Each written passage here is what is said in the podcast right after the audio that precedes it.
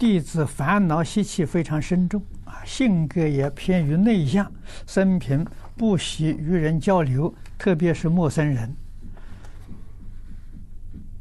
啊，这不知是什么因果，念佛是否可以改变？是有因果。啊，那么这个像在外国这个心理医生呢，用这个这个催眠的方法呢，能看到你过去生中啊，就晓得过去生中的因所造的因，这一生呢，啊，才会有这些现象出来。啊，实际上啊，